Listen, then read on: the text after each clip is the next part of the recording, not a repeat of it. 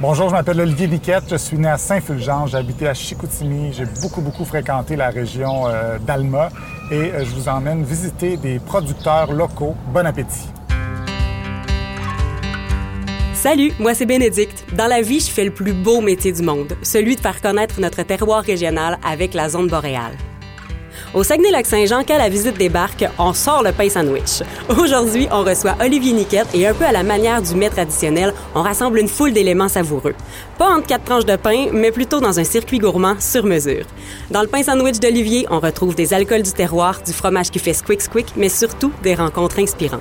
On commence notre itinéraire chez Merci la Terre, une ferme maraîchère diversifiée en bordure de la route 169 à Métabetchouan, lac à la Croix. Et c'est avec son accueil légendaire que nous reçoit Régent, le propriétaire de l'endroit. Olivier, bienvenue chez Merci la Terre. Plaisir de Enchanté. te rencontrer. Je suis très content d'être ici. Ça fait longtemps que je n'étais pas venu euh, au lac Saint-Jean, puis euh, je retrouve mes racines un peu. Nous, ici, chez Merci la Terre, on est une entreprise familiale. Euh, on est une entreprise maraîchère, fruitière et apicole. On est sur le modèle de bio-intensif sur petite surface. On n'a pas des hectares et des, des- des centaines d'hectares de culture, on a deux hectares en production maraîchère. Alors, on fait une rotation. On, on produit des plants dans une pépinière. On les élève jusqu'à deux semaines ou trois semaines, selon ce que c'est, des betteraves, des laitues. On les transplante au champ. On les bichonne, on, les- on leur donne tout ce qu'ils ont besoin pour faire une croissance rapide. On les récolte puis on les remplace immédiatement. On peut faire dans certains cas deux, trois cultures, peut-être même quatre s'il s'agit de laitue ou des choses apparentes. OK, donc il y a comme une pouponnière Oui, de, carrément. de Une légumes que de vous légumes. transplantez après. OK.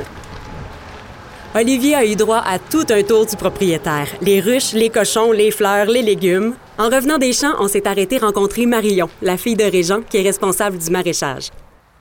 Moi, je suis un gros euh, consommateur de salade l'été. là. Des fois, mes, mes enfants sont un petit peu gossés de ça.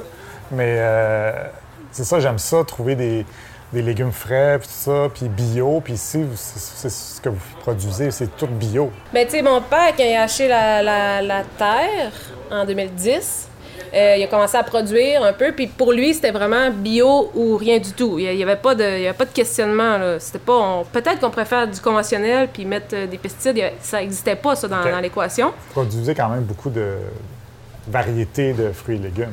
Oui, exact. Fait que tous les, les, euh, les légumes typiques là, d'une production euh, de maraîchage diversifié. Fait qu'une 30, peut-être 35-40 euh, différents légumes.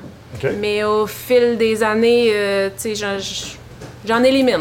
Là, on se concentre sur ce qui fonctionne bien, ce qui est le plus rentable, puis ce qui est populaire aussi. Ce qui attire les gens chez Merci la Terre, c'est oui la proximité avec la route, mais aussi la générosité des propriétaires. Chaque samedi, on partage soupe et pizza au marché fermier. Et Régent a transmis sa recette secrète à Olivier. Alors, euh, on a un feu. En fait, c'est un four à pizza. Il faut savoir que la cuisson de la pizza, là, c'est, pas 20 minutes. hein. C'est 50 secondes à une minute et quart maximum. C'est très rapide. Je vais préparer le fromage. C'est 100% bio ici aussi. La pizza, c'est bio. Euh, La pâte, euh, c'est une pâte au levain. Une sauce à base de tomates cerises confites. C'est mon secret. Mon secret que je suis prêt à partager. 5 heures. 5 heures de cuisson à 250. La, la tomate devient confite. Un petit peu d'huile, un peu de sel, de l'ail. Rien de plus. Ça donne une petite sauce plutôt sucrée, avec une belle onctuosité, comme tu peux voir. Fait que là, je vais tasser mes braises. Fait que là, faut pas trop euh, converser longtemps, ça m'arrive souvent. Là, je la fais brûler dans ce temps-là. Parce que à quelques secondes, on la tourne, je la tourne, et je la remets. Vous voulez déguster? Vous voulez goûter? Bien, certainement. C'est là, allez-y. Moi, je me lance. Je vais goûter, puis je vais essayer d'en faire une meilleure. Ben, oui. Je te laisse, voir euh, si j'ai si bien compris le concept. Je coupe un morceau de pâte. C'est assez, ça? J'ai pas vu ça dans son CV qui avait, qui avait été pizzaiolo. Ouais, c'est vrai que j'ai oublié de le mettre. Ça fait Moi, partie je- de... Pour vrai, ça m'a aidé à apprendre à cuisiner. là. Elle a une belle élasticité. Oh. quand même. Oui, quand même. Est-ce que vous êtes fiers de votre Moi, de Moi, là, euh, moi, dessus, je... mais Je serais prêt là, à inviter Olivier ici euh, quelques samedis de l'été qui s'en vient. Là. Ah, je serais pas gêné du tout de l'avoir ici. C'est pas non. Ah, il surveille, Pas- il surveille son, son- son bébé. Mario, tu as-tu goûté à, tu as-tu goûté à la pizza d'Olivier? Ça ressemble à ça. Oui, honnêtement, Es-tu assez cuite? je suis gagné, là, moi. Elle est cuite, elle est bien cuite. Très bon. Très bon, Olivier. Très, très bon. Merci de Prends m'encourager. des notes. J'étais prêt à ça, mais là, je- j'étais en train de me dire que je je vais être obligé de me construire un four dans ma cour aussi. J'aime ça, j'aime l'expérience.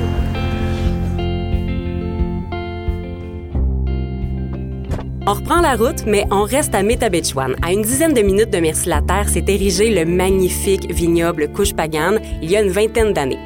La rivière et le lac Saint-Jean tout près créent un microclimat parfait pour les raisins de Bertrand et de sa relève, Olivier Hugo. Maman, ça fait combien de temps que vous êtes ici, euh, que vous cultivez ici? On a commencé en an 2000. Ça fait déjà 20 2000, ans. ah oui. C'est erreur un peu finalement. Ça nous a pris après quoi, une dizaine d'années. là. J'ai fait passer les hivers, puis ensuite essayer d'avoir une production qui était euh, volumineuse un peu finalement. Je pense que c'est des cépages qui se vinifient pas tout à fait comme les autres finalement en grosse quantité, puis c'est des petits volumes qu'on a. Quand j'ai su que Bertrand avait un vignoble, ben, que le vignoble il existait en fait, euh, c'était comme un peu euh, espèce de suite logique des choses, de venir voir ce qui se faisait ici euh, à Métabet, parce que j'ai un resto à Alma dans le fond. OK? Puis euh, on, on aime bien le vin, puis euh, de fil en aiguille, ben, on, on est comme devenus quand même des bons amis, puis là ben, on travaille ensemble pour améliorer un pas, j'aime pas dire améliorer, mais peut-être plus continuer le développement du vignoble un peu. Tu vois, mes raisins, ils sont après, euh, après à 8 à 10 pouces du sol. Pourquoi qu'on fait ça? C'est parce que est- il faut que les bourgeons qui donnent les fruits, ils soient dans la neige. Quand ils ne sont pas dans la neige, une année sur deux, c'est trop froid. Même avec le vent, puis c'est moins 35 avec le vent. Pour moi, c'est moins 40. C'est- tellement froid que les bourgeons, ils gèlent. Puis euh, une année, si, c'est trop haut en dehors de la neige, là, les, les, euh, les bourgeons sont, sont gelés, puis j'ai pas de fruits. C'est la neige qui protège le. La neige qui me protège la, bourgeons. la neige est moins froide que l'extérieur. C'est ça. Puis aussitôt qu'on a une bordée de neige, on passe avec le tracteur, on fait juste les rangs aussi un peu. Fait que je- mon objectif, c'est d'avoir de la neige aux genoux, à grandeur du champ. Quand j'ai de la neige à grandeur du champ aux genoux, là, pouf, il a beau faire moins 40, j'ai pas de problème d'avoir une belle production de raisin. J'ai le lac Saint-Jean ici. hein. Ah. J'évite les deux premiers gelées d'automne. Ça me tempère un peu la température. Je n'irai pas à moins 5, je vais aller peut-être à 1, moins 1 degré, 1 degré. Fait que je vais garder mes feuilles jusqu'au 20 octobre, entre le 20 et le 30 octobre. Puis tant que mes feuilles sont assez chaudes, je fais, de, je, je- je fais du chemin, je fais de, OK. de la, de la- de la maturation. C'est le meilleur spot pour euh, qu'il aurait pu choisir pour un vignoble, c'est ici, dans le coin. Au fil des années, Bertrand et son frère ont développé leur expertise et appris à s'adapter à notre territoire nordique.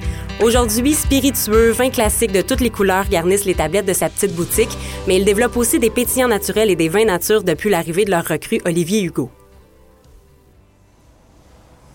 Nez pas pire. Mais dans le fond, c'est euh, le, point de parcelle, c'est euh, le premier test qu'on a fait pour la fermentation euh, naturelle avec levure indigène dans le vignoble, qui s'est bien passé.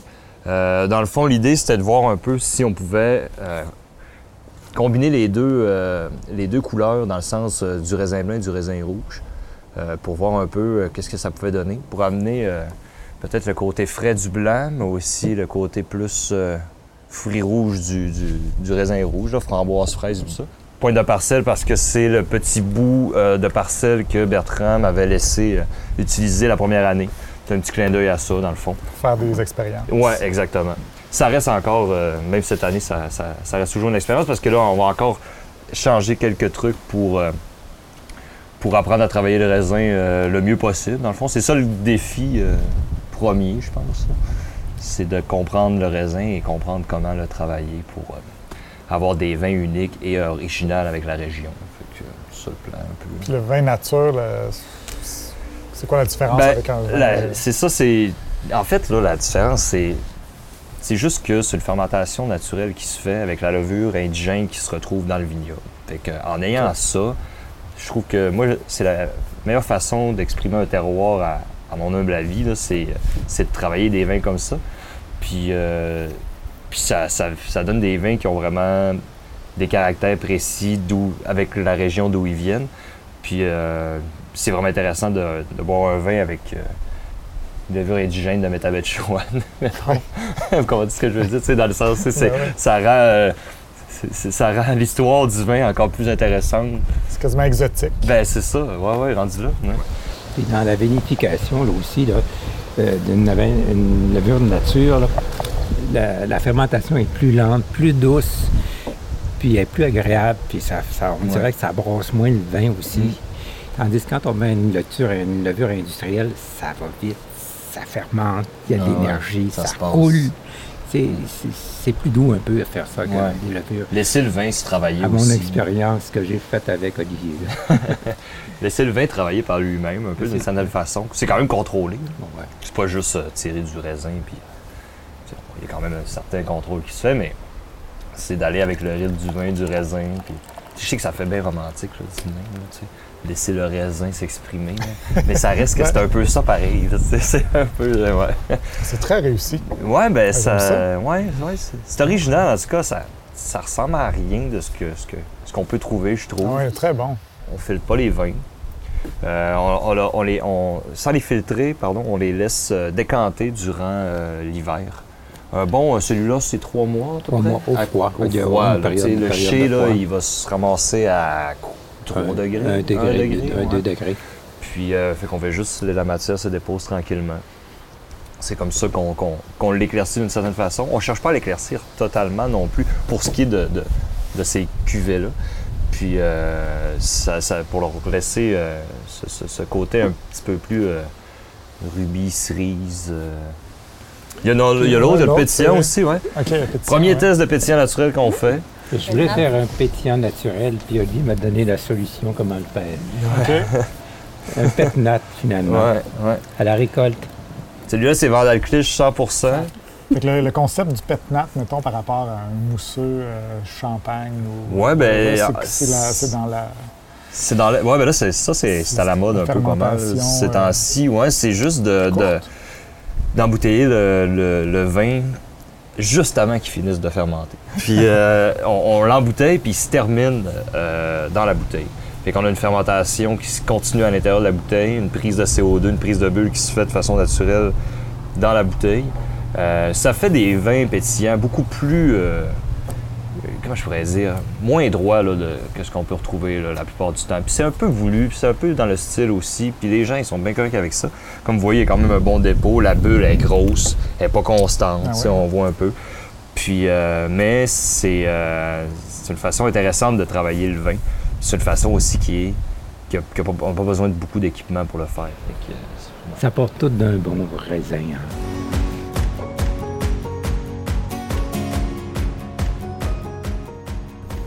Olivier, comment c'était la couche pagane? J'ai- J'étais surpris que ça existe un vignoble à Métabetchouan, je dois avouer au départ. J'ai vraiment aimé la relation entre Olivier et Bertrand, euh, la relation intergénérationnelle, le- le- l'espèce de, passation des, connaissances, puis de, mix entre les deux, puis leur, complicité aussi. C'est quand même un duo un peu improbable, mais ils sont vraiment le fun. C'est vraiment le fun de les rencontrer, puis de, de voir la passion qu'ils ont pour leurs produits.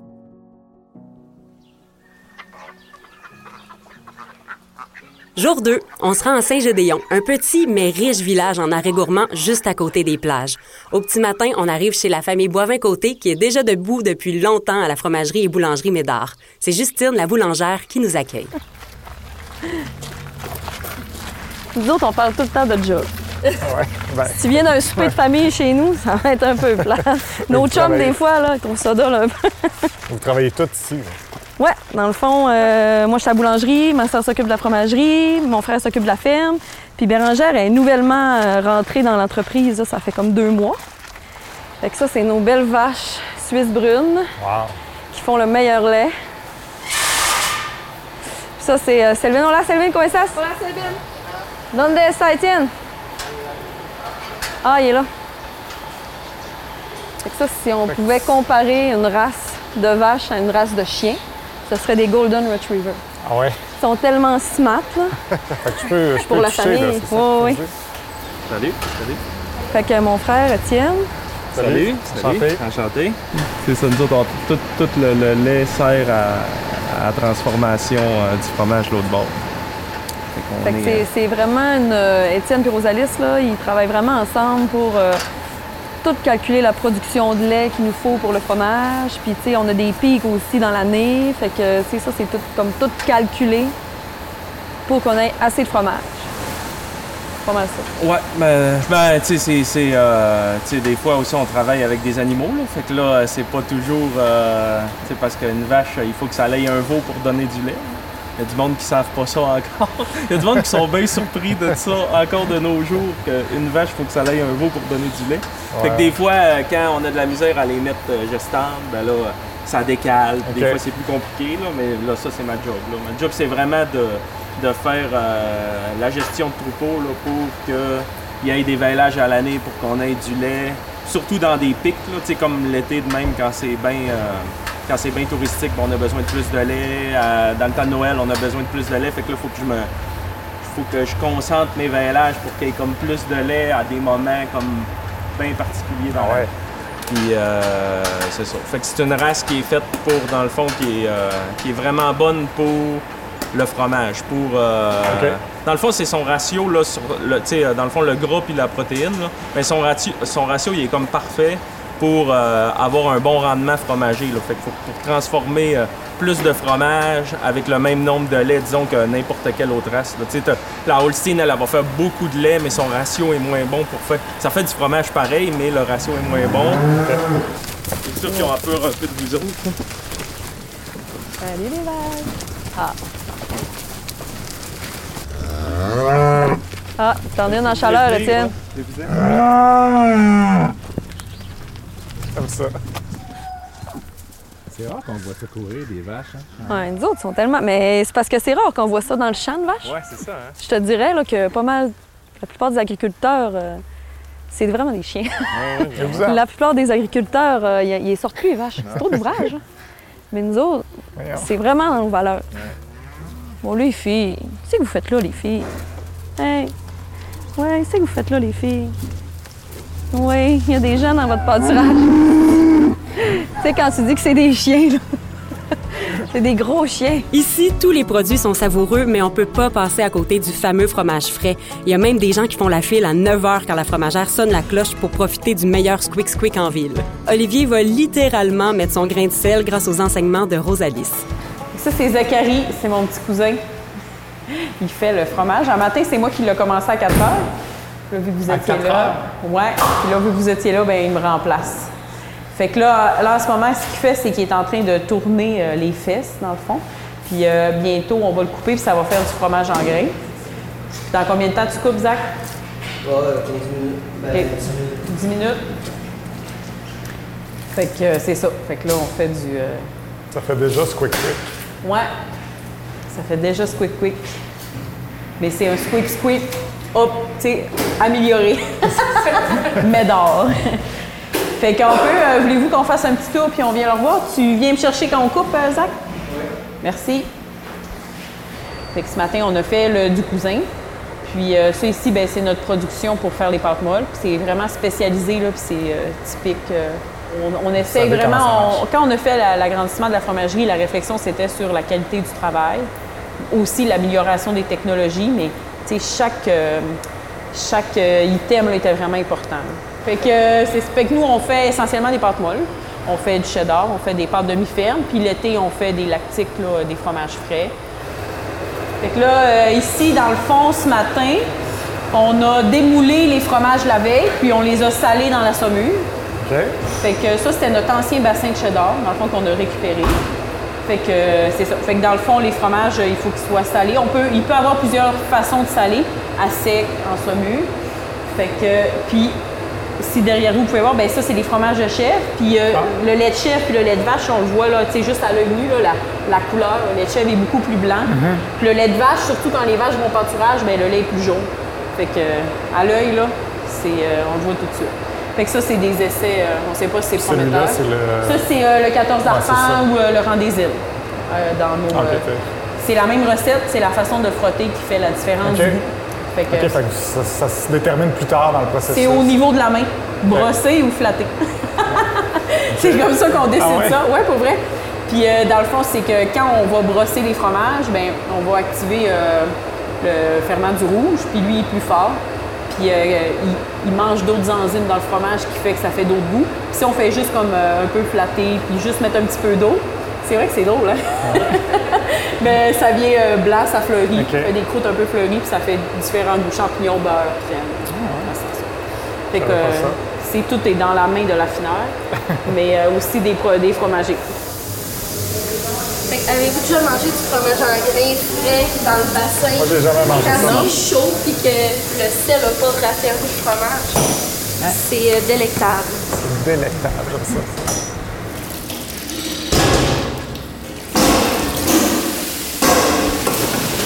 Fait que là, dans le fond, euh, on a fait euh, les fesses de fromage. Puis là, on va le couper, on va le saler, puis après on le mange. Fait que ça, c'est le. C'est la façon plus rapide. Quand Ça, on avait déjà vu du monde qui avait comme un. C'était pas comme un dans l'eau, ouais. Ben, le, les, ça, c'est les étapes euh, juste avant. On va recevoir le lait pasteurisé en haut. Après ça, ça on va mettre la présure, puis ça fait comme euh, un gel, là, le lait gel. Puis on va le couper, on va faire le cahier, on va le chauffer, puis après ça, on va l'amener ici dans le bassin. Puis là, on va faire là, ce que tu as vu, le bloquer, faire des comme des morceaux de pain, des pains de fromage. Ouais. Puis après ça, euh, ben, euh, après ça, ben, on va le tourner. Puis là, ce qu'on recherche comme texture, c'est euh, chair de poulet. C'est de la, de la- comme du poulet pas cuit. C'est ça qu'on cherche. Mais on veut pas, on veut pas manger du poulet pas cuit. C'est. Bon, fait qu'on va te donner une petite partie à brasser. C'est prêt mentalement. Fait que euh, dans le fond, on va brasser le fromage en grains, on défait. Puis après ça, on va faire un petit chemin pour que le lacto il s'égoutte.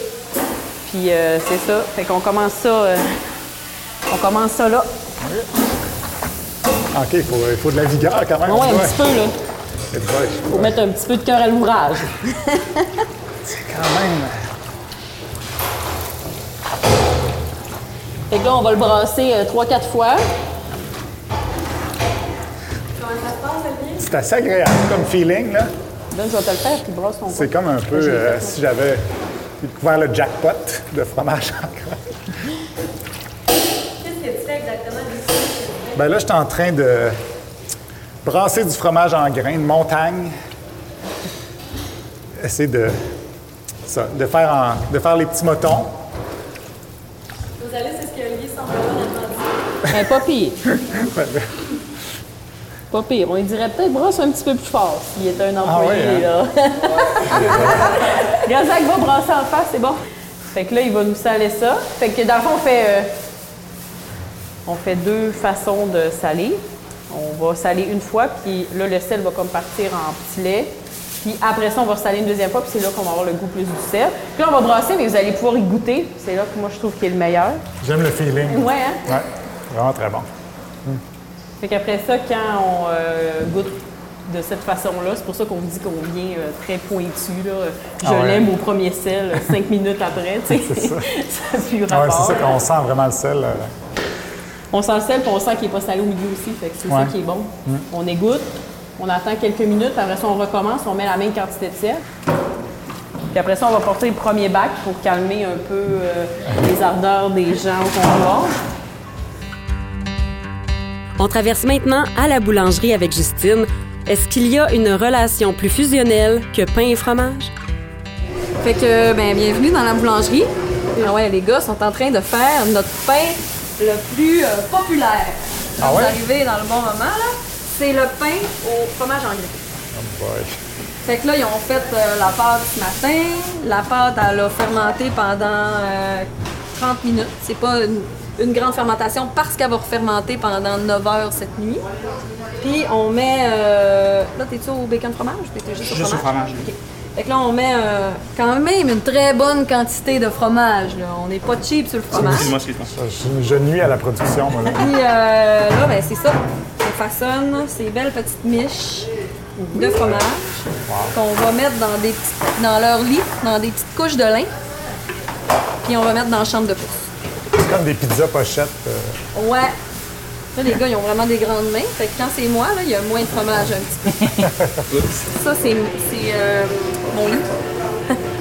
Parce que pendant que ça travaille pour moi, mais nous, on dort. Parce Ah, qu'avant, on travaillait tout de nuit. Si on n'a pas les chambres de pouce, chambres de fermentation, euh, ben on, on fait tout le pain en direct. Puis, tu sais, c'est autant long, mais tu as besoin d'être là pendant que ça lève. Fait qu'il faut que tu rentres comme à minuit, une heure du matin. Maintenant qu'on a ça, on rentre à 5 heures. On commence par la cuisson.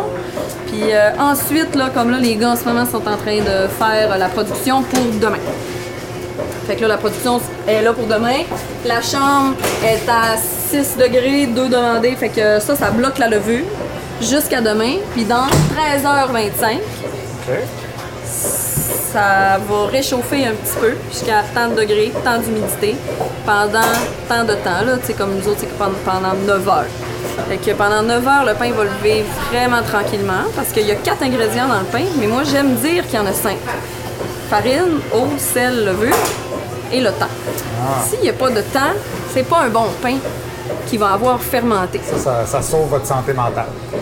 Ah, ça sauve euh, notre santé mentale, les employés, euh, tout. Là, on a notre pain de l'ODEF qui sort un peu plus tard. Tu sais, dans le fond, notre pain qu'on fait, qu'on va euh, mettre dans le pétrin le matin, euh, vers à peu près 5 heures, ben lui, il va sortir vers 10 heures. Fait que c'est pour ça qu'on fait pas tous les pains en direct. Parce que là, on n'aurait rien qui sort avant 10 heures. Fait que là, il faudrait comme rentrer à minuit pour qu'il sorte à 7 heures. C'est ça un peu le principe. Est-ce que c'est ton préféré? Ouais. C'est avec lui que tu te fais des toasts. là? Ouais. OK. Les toasts au Lodev, là, c'est comme magique. C'est vraiment bon. Mais c'est un pain qu'on va travailler en masse. Donc, on va lui faire des rabats trois fois le matin. Euh, une fois par heure pendant trois heures. Après ça, on le relaisse lever un petit deux heures. Fait que ça va être un pain style ciabatta là, qui va avoir des grosses alvéoles à l'intérieur, hyper moelleux à l'intérieur, mais croûté à l'extérieur. Puis, euh, tu sais, tout ça sans ajouter de sucre, sans ajouter de gros pain, parce que moi, dans, dans ma philosophie de pain, euh, si tu ajoutes du gras, du sucre, du, du- du- du- des œufs, ben c'est une brioche. C'est pas un pain. C'est pas pour se nourrir, c'est pour se faire plaisir. Ouais. Fait que c'est un peu ça. C'est comme. euh, J'ai comme une passion dans la vie, c'est ouvrir des croissants puis ouvrir du pain. Comment tu dis ça? T'as une passion pour ouvrir du pain? Ouais. Pour l'intérieur du pain. Ah ouais. Ça, vous, Ah oui, il a l'air là. euh, moelleux. Ouais, bien moelleux. Fait que ça, c'est vraiment, vraiment, vraiment un pain qui est extraordinaire qu'on fait ici. Il est encore chaud. C'est vraiment. Hop.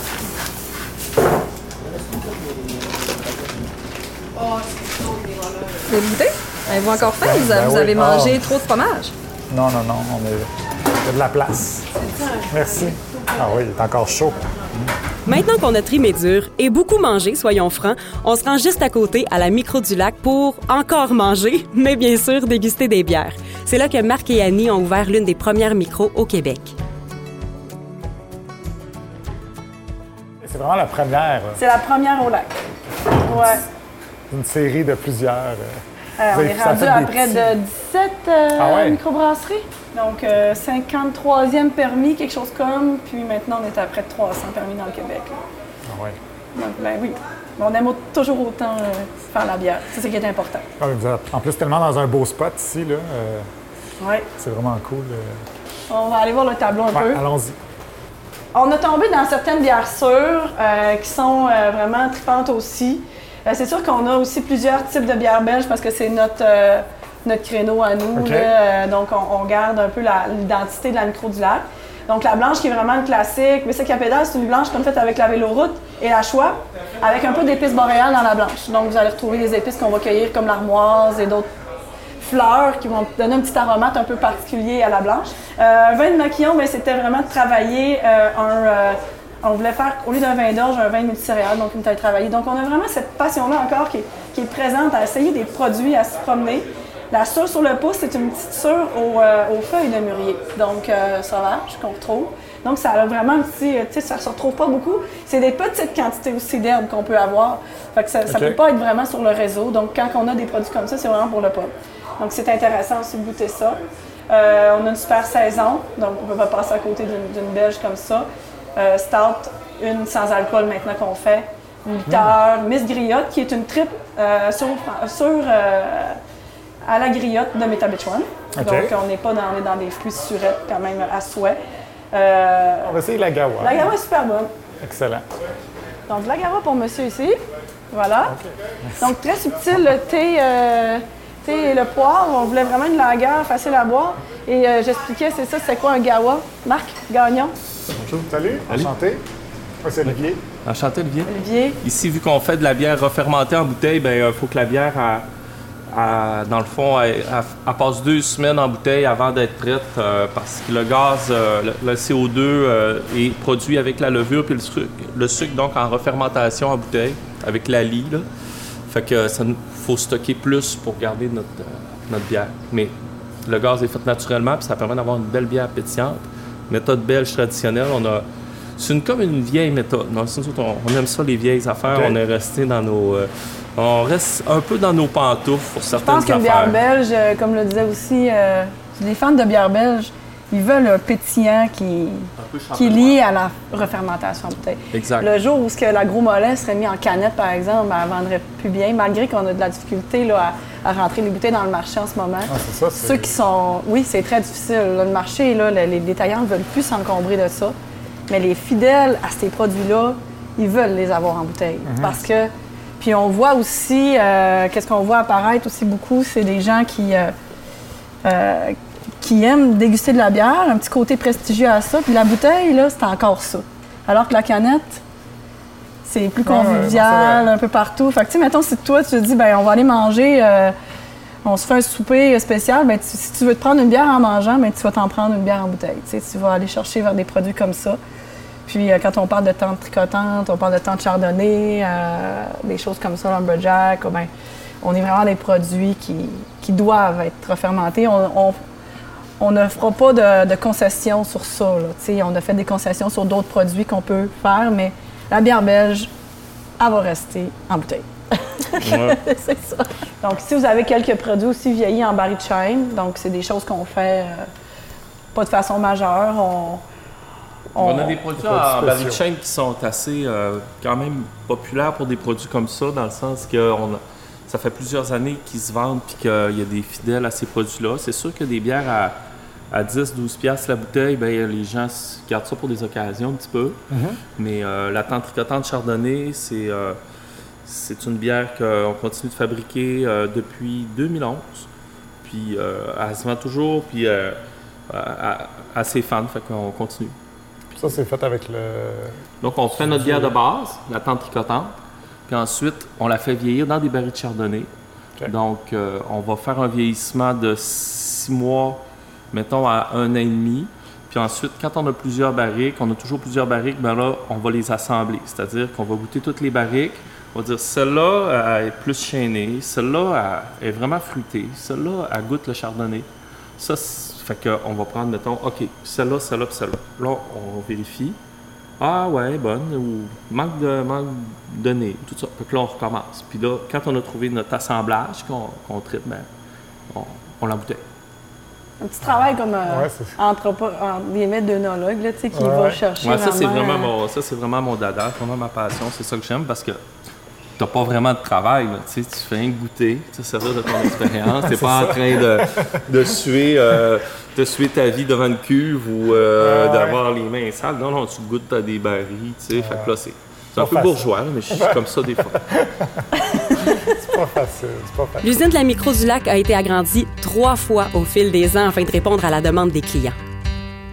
Je pense qu'on on est deux associés, on a toujours voulu rester en contrôle de, de ce qu'on pouvait faire puis comment qu'on voulait le faire. Puis on veut, euh, c'est important pour nous autres de grandir par étapes, comme ça, en respectant toujours ce qu'on a le goût de faire quand même. Puis, euh, on, donc, ici, dans une cuve comme ça, il rentre 7000 bouteilles. Donc, quand elle est pleine. Puis, euh, c'est. C'est ça, puis il y en a, il y en a On plusieurs. a cinq cuves comme ça, donc euh, ça nous permet de faire. euh, on serait capable, si tout était en bouteille, mettons euh, 800 000 bouteilles par an présentement. Je vais vous demander de vous déplacer. Euh, Pierre brasse une gros mollet aujourd'hui, puis euh, c'est l'étape fantastiquement dangereuse, donc pas si pire. c'est que ici on produit notre caramel maison pour cette bière-là. Puis c'est le. Donc, euh, c'est ça qui fait qu'elle est difficilement imitable. Puis là, c'est l'étape où il va mettre notre caramel maison dans la bière qui est là. Puis donc, on parle d'un caramel bouillant. Et tout est, tout est sécuritaire à la radio, n'ayez pas peur. Puis euh, donc, il va introduire le caramel dans notre gros mollet. Ce qui est intéressant dans le gros mollet, c'est justement la fabrication maison du euh, candy, sucre candy. Donc, on- c'est un sucre qu'on caramélise euh, dans une base acide pour qu'il devienne euh, un peu différent, qui colore la bière, qui donne des saveurs. Puis euh, normalement, ça, c'est refroidi, puis ça devient comme des petites roches de, de- de sucre. là. OK. Mais quand tu arrives, puis nous autres, on s'est rendu compte que ça faisait le même effet si on le faisait pas refroidir, qu'on le mettait dans notre bière.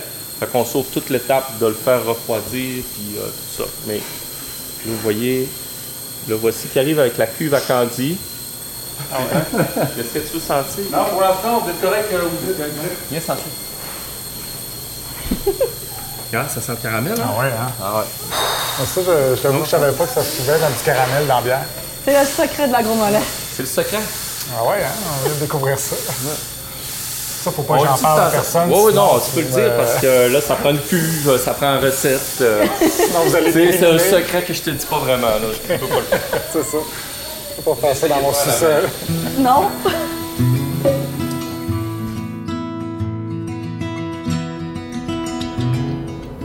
J'ai l'impression d'avoir euh, pogné le jackpot là, avec ces personnes-là. sont- Ils étaient tellement tous très sympathiques, tous accueillants, ils étaient très généreux de leur temps, ils avaient envie de nous parler. Vraiment tous des passionnés de leurs différents créneaux, de leurs produits, puis euh, très fiers de ce qu'ils font. C'était vraiment le fun de les rencontrer. Vous avez aimé ce balado? Ça tombe bien. Il y en a six autres à dévorer avec Mathieu Dufour, Lisanne Richard, Sarah Dufour, Gaston Lepage et Ève-Marie Lortie. Cette série balado est présentée par la Zone Boréale en collaboration avec Promotion Saguenay et Destination Lac-Saint-Jean. Production et réalisation, Canopée Média.